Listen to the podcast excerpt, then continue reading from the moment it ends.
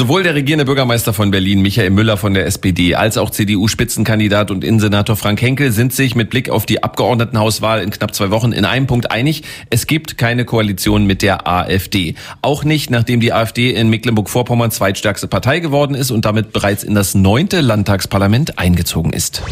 Eins ist klar. Der Dienstagskommentar. Und dazu begrüßen wir hier im Babylon Mitte nochmal den Chefredakteur des Tagesspiegels. Guten Morgen, Stefan Andreas Kastorf. Guten Morgen. Hallo. Wie lange können die etablierten Parteien die AfD noch ignorieren und Koalitionen mit ihr kategorisch ausschließen?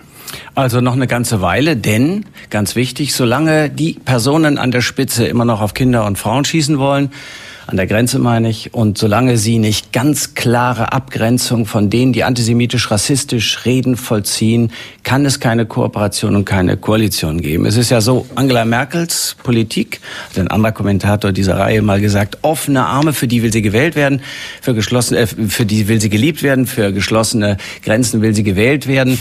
Wenn man genau hinguckt, ist die Frage Ausschluss oder Einschluss der AfD ja bereits die ist ja bereits beantwortet. Denn die Politik, die gemacht wird, ist CSU, aber auch schon ein bisschen AfD. Wir haben ja schon längst geschlossene Grenzen. Wir haben die härteste Asylgesetzgebung der Bundesrepublik Deutschland. Ich erinnere mich an Björn Engholm, der mal in den 90ern die Sozialdemokraten zu einer härteren Gesetzgebung in der Asylfrage bewegen wollte und was er damit erreicht hat und welche verwundeten Seelen zurückgeblieben sind. Das ist alles Geschichte. Wir sind schon längst sehr viel härter noch härter als je. Und insofern ist die Frage beantwortet. Die AfD ist bereits Teil der Politik, ohne Teil der Politik zu sein. Und was ist mit dem schönen Argument, in dem Moment, in dem die AfD eingebunden werden würde in eine Regierung, würden die Menschen merken, die können es auch nicht besser, die machen es sogar schlechter? Also in Berlin werden wir es ja möglicherweise erleben, dass die AfD regiert, und zwar in den Bezirks Versammlungen, Bezirksverordnungen, da wird es ja dann eine Zusammenarbeit geben. Allerdings anders, als wir uns das vorstellen. Es sind ja dann fünf und dann können sich vier gegen einen vereinen. Aber das ist jetzt ein Sonderfall. Das andere ist, dass ich auch wirklich gar nicht empfehlen kann, die AfD jetzt in irgendeine Regierung einzubeziehen. Jetzt wollen wir doch erstmal diskutieren. Politik ist Polis Agora. Wir setzen uns zusammen, wir stehen zusammen, wir versuchen für die Punkte, die wir für wichtig halten, für die versuchen wir Anhängerschaft zu gewinnen, Gefolgschaft zu erzeugen. Und die AfD ist jetzt zu stellen. Also, das ist wie Vokabeln lernen beim Lateinischen. Wenn ich will, dass die AfD kleiner wird und das kann sie auch übrigens durch Führungsstreit werden, das zeigen ja alle Umfragen. Wenn ich will, dass die AfD kleiner wird, muss ich ihr Programm besser kennen, als sie es kennt. Wenn ich will, dass die AfD kleiner wird, muss ich die Fakten kennen. Wenn die AfD behauptet, dass es zu Lasten der deutschen Arbeitnehmer gibt, geht, wenn hier Flüchtlinge herkommen, muss ich sagen, es ist falsch. Da muss ich erklären, warum es falsch ist. Ich muss die Entwicklung aufzeichnen. Wir haben eine Rekord hohe, also wir haben eine rekordniedrige Arbeitslosigkeit, wir haben ein enormes Wachstum, wir haben Haushaltsüberschüsse in Rekordhöhe.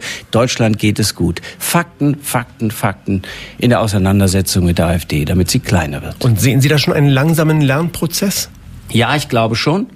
Glaube schon, dass die Parteien verstanden haben, dass man sich mit ihnen auseinandersetzen muss. Man muss die Sorgen aufnehmen. Das ist zwar die allfällige Forderung aller Politiker jetzt, aber ich kann nur empfehlen, dass man die Menschen, die da sind, nicht alle gleich als Nazis bezeichnet. Man muss sie die Sorgen aufnehmen, aber dagegen argumentieren. Es ist nicht so, dass hier in Deutschland alle abgehängt werden. Allerdings richtig ist, die Schere zwischen Arm und Reich geht weiter auseinander und wir dürfen keine abgehängten Gegenden haben. Heißt, ich muss auf die Menschen zugehen und ihnen erklären, was ich tun will mit dem, was ich habe, nämlich Haushaltsüberschüsse, um ihnen zu helfen. Das, was die SPD da vorschlägt, ist ja nicht grundsätzlich falsch, nur weil es die SPD vorschlägt, nicht wahr? Also, dass man ein Programm macht, mit dem man diese Menschen an der sozialen Gerechtigkeit teilhaben lässt, den sozialen Ausgleich schafft. Denn da ist noch was zu tun. Es ist nicht so, als ob alles Gold wäre in Deutschland. Der Dienstagskommentar mit Stefan Andreas Kastor vom Tagesspiegel. Und jetzt saß ich mal bei dem Kommentar dabei und kann sagen, der Mann spricht wirklich äh, nahezu komplett frei. Das ist toll. Vielen Dank.